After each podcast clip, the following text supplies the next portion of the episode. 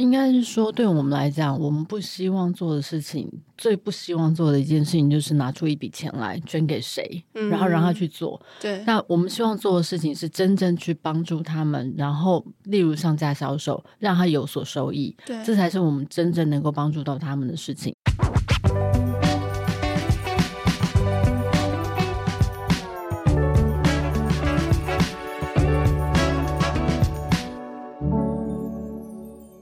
在设计里看生活，在生活里找设计。Hello，各位设计关键字的听众朋友们，大家好，我是艺兴，欢迎大家收听设计新商业单元。那今天的节目呢，邀请到我个人非常喜欢的品牌无印良品的营运企划总监徐恒启 Kelly，以及公共关系室的黄静云室长来到我们节目现场，欢迎两位。嗨，大家好，我是 Kelly。呃，大家好，我是静云，负责的是公关相关的一些业务。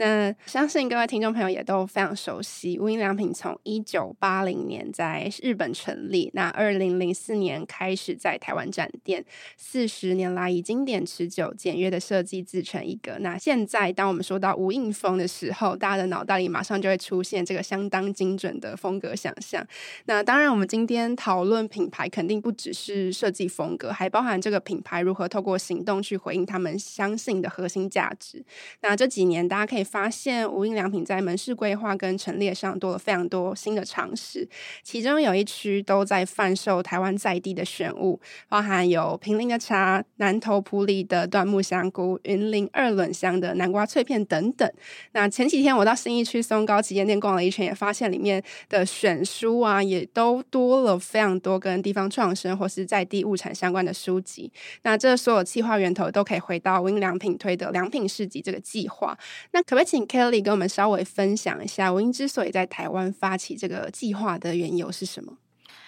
嗯，起源是日本对食农教育的重视，那也希望台湾呃也一同响应，所以我们在二零一九年呃开始进行了良品市场。那在二零二零年，随着台中门市的改装开幕，我们也去探访了周边，透过农粮署的专业辅导，给了我们蛮多的协助，并找到了产销履历验证的生产者，那提供了我们呃从农业开始的一些发展。嗯嗯，那刚刚 Kelly 有提到说，这个计划才在台湾是二零一九年开始做的嘛？那在日本是不是更早之前就发起这样子的一个计划了？不知道大家有没有去过日本银座的无印良品？其实，在日本银座无印良品开幕的时候，他们就也加入了生鲜的农产的贩售。嗯，那台湾当时是从台中的店开始，那选择台中是有什么比较特别的原因吗？其实刚好就是呃，我们在台中星光三月的门市，在那个地方要扩大经营，那所以也希望加入更多丰富的元素。嗯，我们就从台中出发，先从单品的一个水果来去做一个推动。嗯，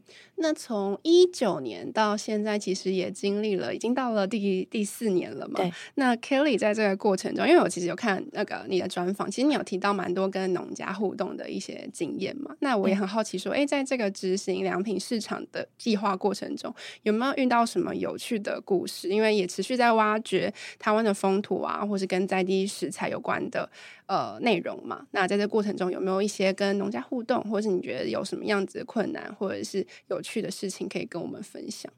其实刚开始去农家探访的时候，他们一定觉得呃会抱有一个怀疑的角度，因为、嗯、呃我们毕竟是卖零售产品的，对，那对于生鲜其实环境不是那么的适合，所以呃一开始的磨合期我们会需要蛮多的测试。我们会互相了解，然后会互相探访，那也会讨论这个产品是不是很适合在卖场上面去做贩售。嗯，例如我们没有冷藏的设备，所以在这个过程中，生鲜的耗损是会非常的容易发生，所以呃，我们希望在最好的状况情况下，可以提供给消费者。所以在这个部分的推动，我们会更积极，然后来取得农家的信任。嗯，那一开始在选择品相上面有特别就是 focus 在哪一些品相嘛？就比较适合可能也许门市的环境啊，或是你们觉得哎可以从这个开始试试看的。一开始我们先挑选水果类的商品，嗯、因为它是最好。好呃跟消费者接触的一个单品。那它呃是每随时就可以享用的一个农产品。那还有我们其实是挑季节，刚好我们台中门是在改装开幕的时候是秋天，那时候最适合的物产就是水梨，所以我们一开始入手就也很幸运的可以跟水梨啊，呃还有柑橘类的农家去做一个见面，然后去探访，然后把他们很优质的农产品提供给我们无印良品的消费者。嗯，因为刚刚 Kelly 其实有说，诶，一开始在跟农家们谈合作的时候，其实并不是所有都这么的顺利，因为可能大家没试过，不知道说这个效果好不好，或者是可不可以信任。那是怎么样去呃去取得农家的信任，然后让他们最终可以呃愿意跟无印这边合作？因为我本来想说，诶，无印算是在台湾还蛮知名的品牌啊，因为大大家应该都会蛮容易愿意尝试的吧。呃，刚开始我们呃到农农家这边去探访的时候，因为呃之前也蛮多就是传承长辈的呃经验啊，嗯、他们在种植的时候是传承家业，所以呃我们去沟通跟探访的时候，其实对长辈们来说，他们会觉得我们嗯不能保证他们的销售量，嗯，也不确定我们是否可以好好的卖卖这些农产品，对他们来说，他们实在是呃。没有办法取得信任，那我们就要常透过在沟通的过程中，然后还有就是跟他们到田间去了解他们的田间管理啊，嗯嗯，然后去看看，就是当。实际上感觉好像在聊天，其实我都是我们都是花了很多心思在一直去呃跟他们交流，嗯。嗯，彼此互动，然后真正关心他们在田间的管理，那他们也会关心我们呃会怎么贩售，所以也提交了贩售计划，跟他们一起参与，呃我们会执行的方式。那在这之前，Kelly 对于农业或农产品的认识是零。那你怎么进入跟他们可以对话，然后了解他们整个的流程？嗯，因为我一进去第一次去探访农家的时候，呃，可能也不是穿着就比较休闲，因为我会觉得，哎，应该要很正式去拜访。嗯、可是对于这样这么正式去田间拜访，他们都觉得不太合理，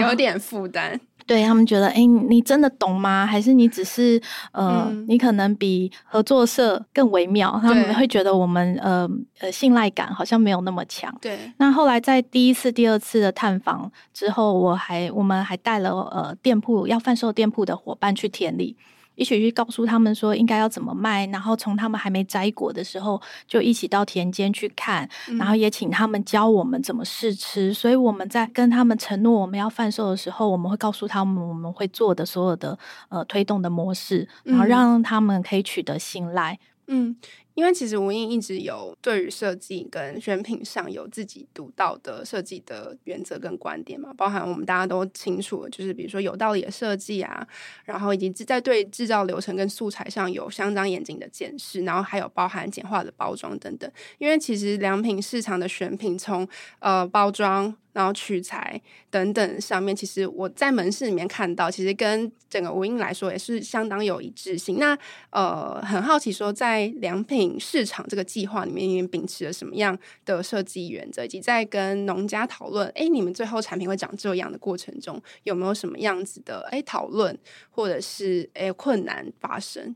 其实我们呃也是秉持了核心的精神，嗯、然后希望可以去这样推动。对，例如我们在生鲜的过程，我们希望我们可以简化包装。所以呃我们在之前我们有卖过 TGAP 的香蕉，嗯，大家不知道还记不记得我们呃之前奥运本来要出口的呃香蕉，那因为那时候呃奥运的延迟，所以我们有计划台湾计划性生产的香蕉有。呃，没有办法及时的出口。对，那呃，大家可能在便利商店啊看到的香蕉，那时候外面是有一个塑胶袋会包起来的，嗯嗯嗯，或者是你在超市你会看到一个塑胶袋。因为我们呃采用了产销履历的农产品，那也包含了 TGAP，所以我们就简化包装，只贴了产销履历标识。其实呃有产销履历标识，它就除了可以溯源，那也可以知道它呃什么时候生产的，那也可以看到种植的农民那。这样子的标识，其实对我们来说就足够了。嗯嗯，那因为其实我之前有发现说，其实，在有部分的农产品上面可以看到那个所谓的友善食府农作的标识，比如说像之前南投竹山的乌子柠檬。那很好奇，为什么当初会选择？拥有这个友善食虎农作标章的农产品呢？其实我们呃认同台湾对于土地、对于人呃的这些好的呃生产环境。嗯，那所以呃我们在探访产销履历的时候，我们从台中就慢慢往南投那个方向在移动的时候，我们发现那边具有友善食虎标章的农友还蛮多的。那也是在南投这个地区的农家，他们在管理上面其实是非常辛苦的。嗯，田间呃必须不能使用除草剂，要以草生栽培。草生栽培还要有多样性的呃田间的草像要多样的呃样貌，可能要五种不同以上的呃草类。那并且要多留一些开花的植物，草的高度也不能低于三十公分。其实这样有是让呃生物多样性的一个一个很好聚集的一个地方哦，不能使用伤害野生动物的资材，例如鸟网啊，还有灭鼠药啊、捕兽网啊，这些东西其实都是对于农家来说，他们要特别再去留意的。嗯，那种植的环境都要是开放空间，因为你要想动物它会想要在这里栖息，不是路过而已哦，是栖息，还要在这边可能培育它的下一代，这才是我们想要看到的。我们也看到了农家他们很辛苦在。呃，经营这样子的呃农作物以外，也维护了这样子的生态。那这是对我们来说，我们觉得非常感动的。所以，我们也会、嗯、呃尽力的大力推广，像友善石虎跟呃一些生态的表彰。所以是当初在了解整个台湾农作环境跟农民的状况的时候，才发现说，哎，其实有蛮多的农家是期待去透过就是友善环境这件事情取得这个标章吗？还是你们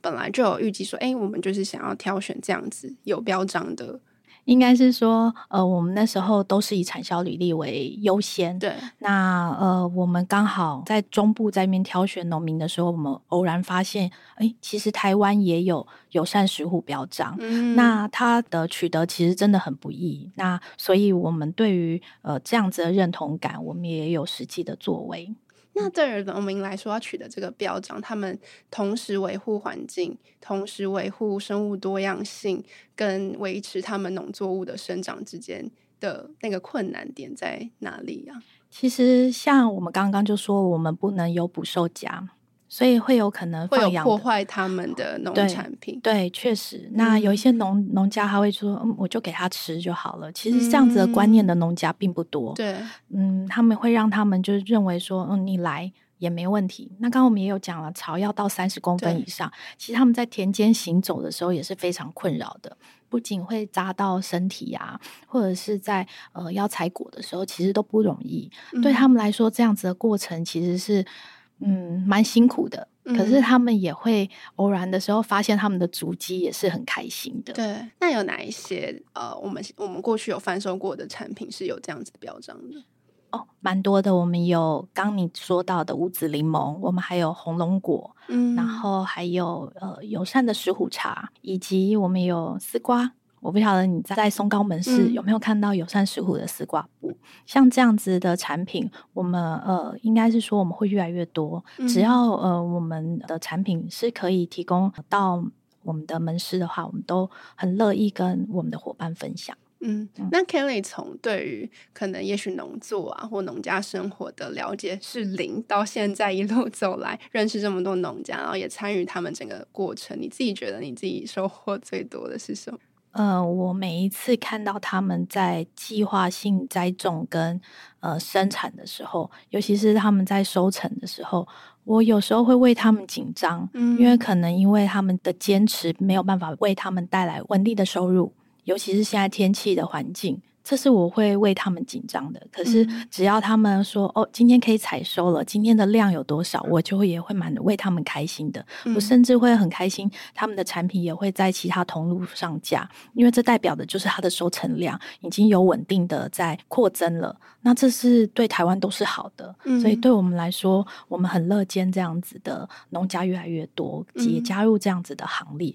那这些产品在无印上架之后，哎，农家们的反应跟回馈大概有哪一些？其实我们上架之后，门市他会很用心在画，帮他画黑板。嗯，然后画了黑板以后，然后我就传给他们，他们就会好开心哦，传在他们自己的社群粉丝。那因为一开始我们就是见面的时候，可能都是比较拘谨的。那也是比较后期，他们才会把他们的喜悦用比较夸张的方式跟我们分享。例如，哦，今天好开心哦，今天收到了货款，所以他们晚上可以喝个小酒。嗯、这种一点点很温馨的这种感受，我觉得是嗯很温暖的。嗯。那其实，呃，对于无印这样子国际型的品牌来说，创造跟在地之间的连接，取之于在地，用之于在地，呃，它背后所代表的意义是什么？然后以及为什么会想要持续的做这样子的事情？其实我们不只不只是一个呃国际品牌，我们强调的是希望可以对土地有所贡献。那我们希望可以友善土地、友善农家、友善消费者，然后为我们台湾的环境可以呃增添一点心力。嗯，那他这这件事情就是呃对于土地的在意，那他怎么回应无印良品对于呃在地经营的策略或者是理念？其实我们还是希望是回到永续环境这件事情啦，永续环境，嗯，然后珍惜资源。所以其实我们做了很多事情，其实是我们是提供一个平台，让大家有机会在这个平台上面做露出，然后有更多人知道他们的产品，那也许有更多人就可以共好。这是我们希望能够做到的事情，嗯、所以我们就是一开始他就是慢慢这样摸索，一路下来自己去拜访农家，他真的是一个都市小孩，完全的都市小孩哦，嗯、然后去拜访农家，然后。在中间的过程当中，我们认识了农粮署的人，然后开始得到了一些帮助，然后到现在，其实我们也得到了一些林务局的一些协助。所以我觉得这个过程当中，就是他慢慢走来，你会发现，呃，其实会有有蛮多人在帮助我们的啦。嗯、那我们也希望可以帮助别人，嗯，对，越来越多方参与进来，对对对，而且就是大家都是希望这个环境可以永续下去，可以跟共生共好，这就是我们的最终的一个目的。嗯，因为随着良品市场它进入到店铺，其实店铺的功能，我自己觉得它也有跟着改良跟改变。嗯、比如说今年一月的时候，无印良品在呃台中店导入了很多大型店限定的新的商品跟服务，嗯、那同时也保留了比如说像休憩的空间啊，然后想要把店铺打打造成一个比较人与人交流的场域，它不只是一个销售的场合。那无印良品对于店铺想象，呃，随着也许疫情后大家对于线下的场域的想象有所改变，或是功能有所改变，跟过去有没有什么比较不一样的地方可以跟大家分享的？其实，呃，就如同刚刚有提到的，你说我们有增添了许多场域。对，那呃，我们可以最近我们呃在上个月才开幕的一个新店玉龙城的案例哦，我们想要提供更多的场域来交流，让台湾的风土文化、环境议题都可以在这边发生。那他来这边不是只是买产品以外，他也能看到呃我们的店铺装潢，甚至我们提供的 Open 木具场域，也是给更多呃不管是职人啊。啊，或者是农家可以在这边倡议很多议题，分享一些我们对于环境的理念，或者是我们的产品的特色，嗯、那可以让彼此之间都有一个很好的交流平台。呃，我们在这个地方想要经营的是，在新店玉龙城对面有个山林，那我们希望可以经营森林。那森林对我们来说也是土地很重要的一环，所以呃，我们透过山林，然后使用国产材，使用台湾木材的书法木。那梳伐木就像我们头发长长了要剪头发，它才会再长新的头发。那它是具有 CAS 以及 QR Code 验证的，它是有双认证。那不仅是可以溯源，那在修枝除蔓的过程，然后可以抚育人工林的木材，这才是我们想要推动的呃永续森林的一个理念跟概念。嗯，所以我们在店铺里面使用这样子的呃人工林，那呃是书法木，然后来去造作这间门市。所以你当你进入这间门市，你会闻到木头的香气。你会呃看到我们有一个叫森之琴，是一个也是使用国产材造作的一个游戏。因为每一颗木球滚在这个音阶上面，它的重量不一样，所以它敲打在琴键上面的声音重量也会不一样。嗯、我们希望从幼小的小孩子他来踏入在呃我们的卖场的时候，他也能一同感受国产材的魅力。嗯，嗯，以及我们在后面的呃黑板上面也会有环保永续的森林的样貌。例如是海拔多高，它会在那个海拔有多少的呃木种，以及生物的在海拔的高低位的环境，在哪一个位置会有哪样的动物。我们都希望可以透过在不同的场域之中，可以带给不同的消费者一些实际上可以触摸得到、感受得到的体验。嗯嗯嗯，那这样子一系列的作为，它呃。对无印来说，它应该也，它应该不算是那个良品市场的其中，它是不是有另你们是不是有另外的一个计划或者什么的持续的推动这样子？比如说使用国产材，或者在你们门市上，呃，使用更永续或者对环境多元性友善的这样子的方式。其实这个计划在这间店要开幕的计划，我们是把它取取名为“生气化”，森林的森，嗯，企划。所以你一到玉龙新店玉龙城这一间门市，你会发现它是完全都是有别于以往的造作。那我们台湾第一次使用国产材来做这样子的推动，也是希望可以永续我们的森林林业。嗯，为什么使用国产材这件事情，呃，有其重要性啊？嗯，呃，我们希望森林需要经营。其实很多呃有私有林的林主，他们不一定想要经营森林，嗯、因为经营森林是很辛苦的。例如要刚我们提到了要疏伐，对，树枝要修枝，呃，修了枝之后，我们要如何摘下山？其实这些过程，如果我们没有经营的话，其实很难保持水土保持的保育。嗯嗯，除了刚刚提到的良品市场，然后还有呃玉龙城这个三企划之外，其实 Kelly 在二零二三年也开始着手新的一个计划，叫做 Project Hope。那有跟家福基金会合作，把废布再利用，然后也有展开 Repark 的服务，然后实践环保、发挥永续循环精神等等。那可不可以跟我们分享一下，就是一个品牌要实践这种全方位的永续循环，我觉得它非常不容易。那在规划、实验、计划到实践的过程中，你们的目标是什么？然后以及呃，透过什么样的方式去达成这样子的一个目标？呃，其实，在进行 Project Hope 的过程之中，其实我们是呃，因为在每一间店开幕的时候，我们会发现周边的一些基金会或者是协会，他们呃不只是需要帮助，但他们有很多他们的才艺，嗯，例如呃他们会车缝啊，或者是他们会做料理啊。那这些都在我们平常探访的时候，我们都会记忆在我们的 memo 里面。我们会去让他的这个优势，我们希望可以成为他们的助力。嗯。所以，当我们知道我们有一些多余的一些材料，像织品、请织类的产品，我们就认为这些请织产品是可以提供给一些需要帮助的基金会里面的妈妈们，有多余的零碎时间可以去。做一个生计的一个资源，嗯。嗯，所以我们把我今天也有，这是我们的织品，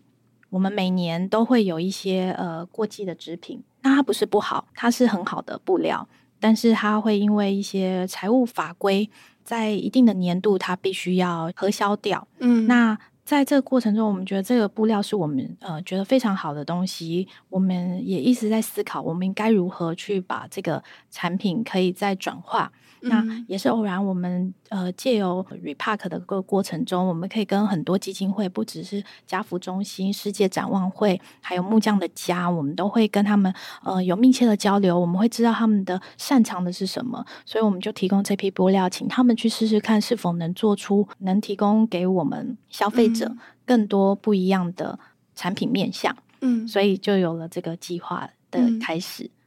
因为我很想要延伸问一下静云，就是因为我英在做这一系列永续啊、循环、友善环境，或者是保障生物多元性这样的事情，它一定，我我觉得它应该不只是公益的目标，而是也许也许回归到商业或者经营层面。那你们是怎么去定义说，哎，我英做这些事情，它的它的目标，或者是哎，它它不只是公益性的地方？其实这个方面我们比较难用数值去给他一个 KPI 的设定或者是什么的，而但是我们的最终的方向就是让大家有好感生活跟好感社会，然后对这个社会有所贡献。那个就是我们整个公司企业的一个大的目标战略。嗯，然后主要是这样子，所以其实我们并没有办法去完全的量化，因为你也知道这些事情你要去量化它，可能它。有一些困难，但是如果这件事情对这个环境、对这个土地、对人是好的，嗯、那我们只要在公司内部形成这样的共识，我们就会去进行这样的一个活动跟行为。嗯因为其实每个产品，或是刚刚提到的在门市的装潢，或是使用原木这件事情上，背后都有很多的故事。但是，也许进店的客人们，他们不一定会从门市的呃这些内容本身去理解到它背后的故事。那我们在沟通上会做哪一些努力，或是怎么样确实的传递说，哎，其实我们有做这些事情，然后大家可以基于可能对于这件事情的认同，我愿意购买这些商品。像 Project Hope 其实有些说明的，嗯嗯、呃，我们也之前在开幕的时候，其实我们有进行呃 IGFB 的呃宣传，嗯，其实我们希望可以用更软性的方式，让消费者能接受这这样子的特殊的服务，不只是呃实际上。是看到了这个产品喜欢的，而不只是为了想要只是支援。对，那这个认同，我相信对家福的妈妈们是更更有帮助的。嗯、那这次在新店玉龙城，我们也呃有另外一个 Hole 的计划，也是呃针对了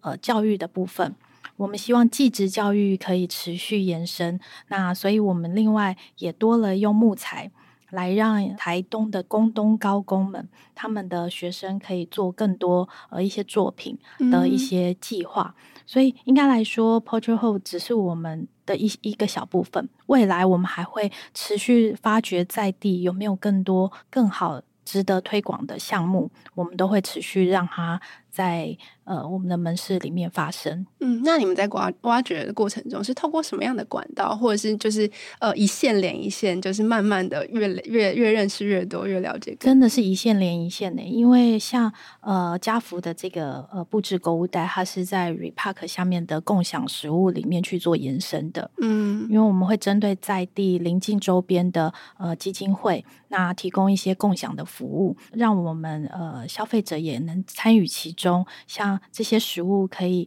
不断的提供各单位，让他们去运用，嗯，所以我们才发现了，呃，家福基金会里面的妈妈们，他们幸福小铺的妈妈们，他们有很多不一样的才艺。那也是新店玉龙城的开幕，我们有山林，我们有木头，可是我们有没有呃培育技职的人人才呢？那所以我们对技职生的培育。我们也是很关注，所以我们找到了台东的工东高工。那他们其实因为面临了招生不足，嗯，所以呃也是比较辛苦。但是他们有他们很多很不错的木工设计师，都是从工东高工出来的。那他们的技艺是值得被传承的。嗯，所以我们也在玉龙城这一段时间，呃，我们也推动了另外一个呃木质的花器。我们不希望他们只是手作而已，我们希望他们。也可以加入他们的创意，这才是对教育有多一点点的发挥。嗯、那提供给我们的消费者说，呃，对于像这样子的设计、教学、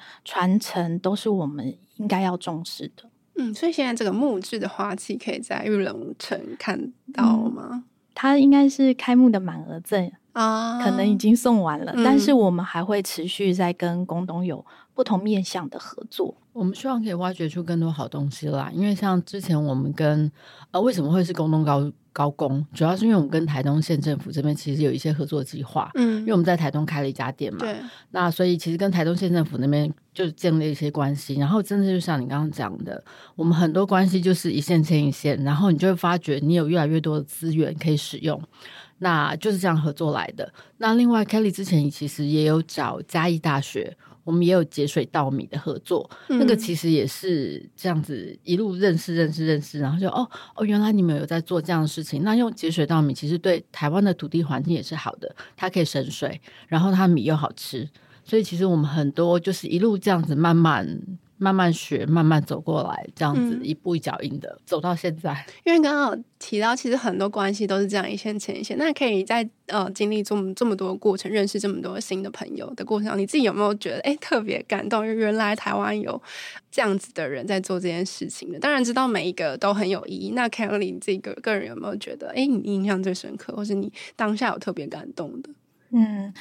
如同我们刚刚市长讲的，就是呃在之前我因为接触了节水的农作物，例如大豆。嗯、那呃，从节水的这个议题里面去发现，台湾现在要注重的不仅是呃食安的问题，还有更多是土地呃永续的这个概念。所以我们到了嘉义，然后到了嘉义大学，发现里面的老师他花了十年育种了一款节水米。那它可以在种植的过程中节省三十个 percent 的农业用水，这么高，这个对我们来说是一个很大的一个发现哦。那呃，我们也致力在节水农作这个方面的推广，所以我们就把呃这个米在它在育种的过程中，我们参与其中，然后希望它可以被推广。所以第一批在试种的米就在学校，嗯、所以我就看着老师跟学生在呃收割计划，甚至他们会回报。现在稻米种植的方向啊，现在田间的颜色是什么？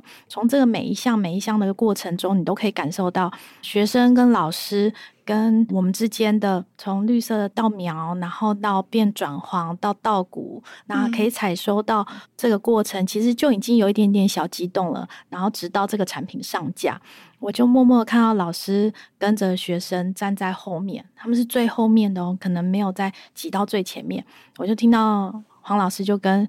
同学们说：“你看这个稻米，我们研究出来了，然后上架在这个地方，你自己感受是怎么样？”其实我那时候听了，我都觉得有点酸酸的，觉得开心，然后也为他们感动。嗯，对，那学生可以更致力在像这样子的发展跟推广。那老师看到成果，在十年间的这个辛苦，那我们也把它转换成不仅是节水米粮，我们也把它做成油膏，我们把这个米类的产品发挥到另外一种极致。嗯、所以，这对我们来说，这个过程能培育下一代，然后能呃让育苗者的。种植的这个过程中能被推广出去，甚至今年我们让这个育种的稻米可以到真正缺水的地域去种植，那扩增这样子的种植面积，我们觉得这个是呃，我们期待可以让我们台湾可以更好。嗯，这边也很想要问静云，就是像台湾有这么多小的农户啊，也有刚刚提到的呃教育者或者传传承者在做这些对于土地来说很有意义，或者是对于永续来说非常呃有实践性的事情。嗯嗯嗯、那企业在这个过程中，不论刚刚可以说到推广，企业可以在这个环节永续或者循环的环节中担任的那个角色会是什么？应该是说，对我们来讲，我们不希望做的事情，最不希望。做的一件事情就是拿出一笔钱来捐给谁，嗯、然后让他去做。对，那我们希望做的事情是真正去帮助他们，然后例如上架销售，让他有所收益。对，这才是我们真正能够帮助到他们的事情。所以我们希望做的是实际的，而不是就是给你、呃钱，但是你不知道你怎么用，然后也不知道这件事情到底有没有对你有帮助。嗯、所以，像每一个农户、每一个小农，或者甚至是林间。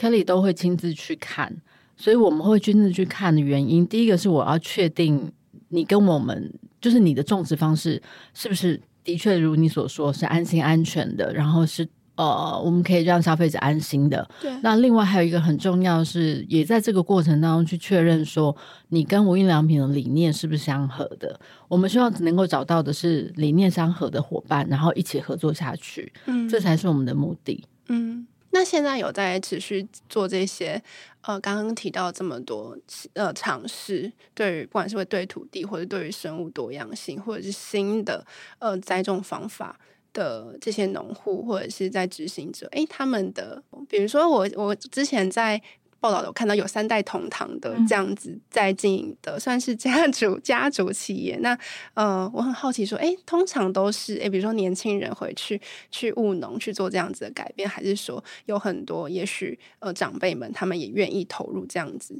的工作？其实一开始呃，在做田间的这个工作，长辈都不希望自己的孩子嗯、呃、跟他们一样。嗯，我遇到比较多的是呃，孩子都离乡。然后去发展，但是最后还是会愿意返乡，然后再去呃经营，也是是为了我们的下一代。他们都是因为下一代，所以想要再返乡，嗯、然后用实际自己的作为，然后去改变这样子的生态。对，那呃，对于长辈前一代他们的惯行农法可能不太适合，所以就会优化到产销履历，甚至、嗯、呃友善石虎这样子的面向去做发展跟推动。对，其实我们一直很希望可以发挥影响力。今天我们呃看到的田间的。跟我们一直有志一同的，呃，农家可以越来越多。嗯，嗯，明年其实就是无印良品进军台湾的第二十年。那在这个过程当中，其实很好奇，说无印良品在呃借鉴日本经验跟发展台湾在地风格之间，呃，是如何取得一个平衡，或者是说它之间需要取得平衡吗？其实没有平衡的担忧，因为国情是不一样的，嗯、法规还有一些民情都不同。但是我们一样的都是希望可以对土地有所贡献的理念下，我们一同前进。对，那可以举例一下，呃，我们在呃美丽华，我们有一个玻璃工坊。那大家在这个过程中，我们都会知道，呃，回收。这个产业里面，其实还有一样是玻璃。嗯，玻璃是百分之百可被重复再回收，不需要降级，不需要再去添加新料，就可以百分之百回收再运用。那我们希望可以透过除了传承以外，也可以让消费者知道回收呃的真正的过程，那让他们流入到真正的回收的管道里面，嗯，那可以让我们的土地可以有更多呃不同的面向的发展。嗯，那有没有哪一些是在台湾市场发生，然后它是可以回馈到就是无印良品其他的地区的，比如说作为一个参考，或者是作为一个好的案例的这样子的。情况吗？应该是说，其实呃，每个礼拜的礼拜一，嗯，就是我们都会有一个全球的大会，嗯，就是全球的 CEO 就是会一起在一起，然后可能会分享，然后我们自己内部其实也有一份全球的刊物，那那个刊物里面其实也会共享，在某一个国家他们现在正在做什么样的事情，然后他们做哪一些的活动跟行为，然后让其他国家去知道。那如果假设你有兴趣的话，你其实就可以跟那个国家去做联系，嗯，所以其实我们之间。还是会有一些这样的交流。那像 Kelly 刚刚所提到玻璃工坊这个，其实我们就是，如果你真的要说的话，这我我们独步全球，因为没有。嗯目前只有台湾有这个东西，嗯、那还有像森之情那个，应该也是只有台湾才有，所以我们也很努力去做出。我们不是特别一定要做出更加一定不一样的东西，而是在这个过程当中，我们慢慢发现说，台湾其实有很多很多优势，是我们可以达成的。嗯、那我们就会往这个方向去努力去做。嗯，那像是台湾有哪一些优势是可以呃让我们持续挖掘，然后又一线牵一线，然后一直不断的扩扩张这个循环的？其实像现在很有趣的。是因为日本的食品进口上有一些困难啦，对海外的国家来说，所以现在我们海外的所有国家几乎都在尝试做在地生产。嗯，那台湾算是起步算比较早的，那我们大概是二零一九年就开始实习。要做这件事情，但是后来马上就是我们的伙伴去日本实习完回来，立刻遇到疫情，嗯，然后就等于是在这两年两三年当中，我们就是自己在台湾自己找厂商，自己想办法，然后跟日本就是用视讯会议的方式，然后让日本去帮我们看一下，哎，这个工厂可不可以？因为都要拿着 camera 去让他们线上看哦，因为他们还是坚持，他们其实要看到工厂的样子，所以我们还是在做这样的事情。那一旦你这样的事情做到一个 SOP 流程出来之后，其实你你接下来就会很快速。像我们现在，其实我们的在地食品的生产已经有占到五成以上的食品的业绩跟品项数。嗯那其实我们现在几乎是周周都有出食品的新品，嗯，所以我觉得这也是我们很努力一直在做的地方。那这个月应该也有一个好消息，是香港开始卖我们的产品，嗯，我们的食品卖到香港去了。啊，虽然刚开始可能平常没有到那么多，但是至少我觉得是一个开始。对，那当然最后我们也会很希望说，我们东西可不可以卖回日本？对，因为像呃前几个月我们这边还蛮常接到一些访问，是日本的杂志社来台湾做采访，然后他就会来问你说：“哎，那请问有哪些东西是日本没有，没有台湾有的？我可以拿回去当伴手礼的？”所以太多了。太多，真的太多了，因为甚至还有客人写写 email 去日本说：“哎、欸，那个日我在台湾买到铁观音爆米花，你们日本可以进吗？” 那日本还在研究啦，嗯、就是我们当然希望说好的东西可以让更多人去吃到啦。嗯，但是就是看日本可能有些作业流程啊，或者有些法规限制等等。嗯，疫情就是让国际物流的状况变得很困难，有加速这个在地化的。嗯有有真的，因为我们希望我们架上的商品结构是更多更丰富的，可是这东西就是进不来嘛，嗯、那怎么办？我们只好想办法在地生产，而且台湾的农产物产又这么丰富，那我们为什么不用？嗯，所以我们其实用物产农产几乎能够使用的，一定都是使用台湾的。嗯、像我们最早开始做那个地瓜脆片，用的就是台农五十七号的地瓜。就是其实台湾有太多好东西是可以跟大家分享的，所以我们也现在的很努力，在继续的挖掘。Kelly 也一直一直在发掘还有没有什么更多的好东西，所以我们现在可以从良品市场跨足到林务局，我们现在连林业都要跨足了。所以从了解农业，现在连林业都要了解，因为呃，其实都是我们生活的一部分。嗯、那我们希望提升农业的竞争力，那也希望我们的产业也因此可以对接国际。嗯嗯，最近有没有什么当季产品 Kelly 很想推荐的？哦，其实我一直很想要推荐我们的豆奶。哦，它是我们一直卖的很好的一支产品，嗯、然后它的那个。浓度浓到就是会有一层膜，而且它使用的是那个玻璃瓶装。对，对我们呃，因为就是刚刚讲的，我们会在每一次的开店，我们会寻找跟这间店有一些相关的一些物产。但是当在新北市要开的这间店里面，它周边没有物产。我们只好用关联去发想，就是因为这样子的发想，我们企划了国产豆奶。嗯，那在接触国产豆奶的这个过程中，我们发现其实台湾的黄豆种植比例其实太低了，这对我们来说其实是。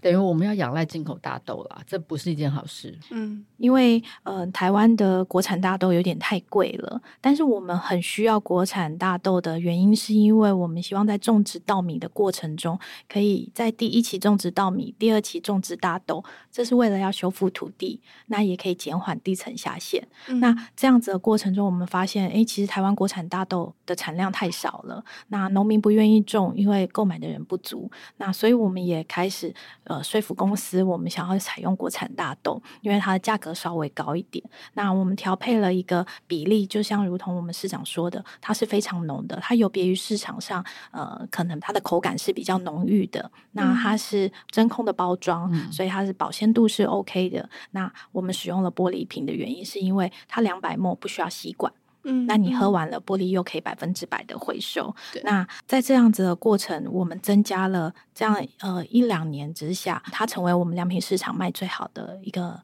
产品。我们也很讶异，因为当初我们的本意也是希望能提供一个优质的蛋白质的补给饮料。嗯、那市场上其实并不多。那这一次呃，我们推广出呃有糖无糖的过程中，我们发现，哎，其他的产业也开始慢慢跟进。这样子我们觉得很好，因为我们让整体种植大豆的面积是一起就是扩增的。嗯、我们从我们呃七座的农家从七十七公顷，我们增加到一百三十五公顷。那这样子有更多呃产业一起加入进来的话，相信对台湾是很好的。嗯、那能也能提供优质的蛋白质，对大家身体都是没有负担。我觉得这个也是很想要持续推广给大家。那我们在今年，我们也增加了另外一个口味，是红豆豆奶。那红豆它其实呃，我们采用的是无落叶季的红豆，那它的甜味是是很自然的。那也是在市场上现在都还没有看过一款红豆豆奶，所以我很希望大家可以到无印良品采购试试看。有那天在松高看到一整面的豆奶们的包装非常疗愈，谢谢谢谢，因为它真的是我们就是呕心沥血的产品，那也是对台湾土地，嗯、呃，我们都。都是很期待种植面积增加，然后提升我们粮食自给率。嗯嗯嗯嗯。那今天非常谢谢 Kelly 跟静宇来到我们节目，分享无印良品这段时间对于台湾在地风土的挖掘，及对于品牌永续的思考跟实践。那今天节目就到这里，最后还是要再次邀请大家，如果听众朋友对于设计新商业的议题还有任何好奇，或是希望听到我们访问你很感兴趣的哪一个对象，都欢迎留言让我们知道，并留下五星好评。那除此此之外呢，我们也在节目下方留下小额赞助的抖内连接，欢迎喜欢我们的听众朋友可以留言抖内，你们的支持是我们持续制作好内容的最大动力。另外，想要知道更多 SD 关注的议题，邀请大家持续锁定设计关键字 Podcast，或到 SD 的脸书官网、IG 社群来追踪我们设计关键字。我们下次见喽，拜拜，拜拜。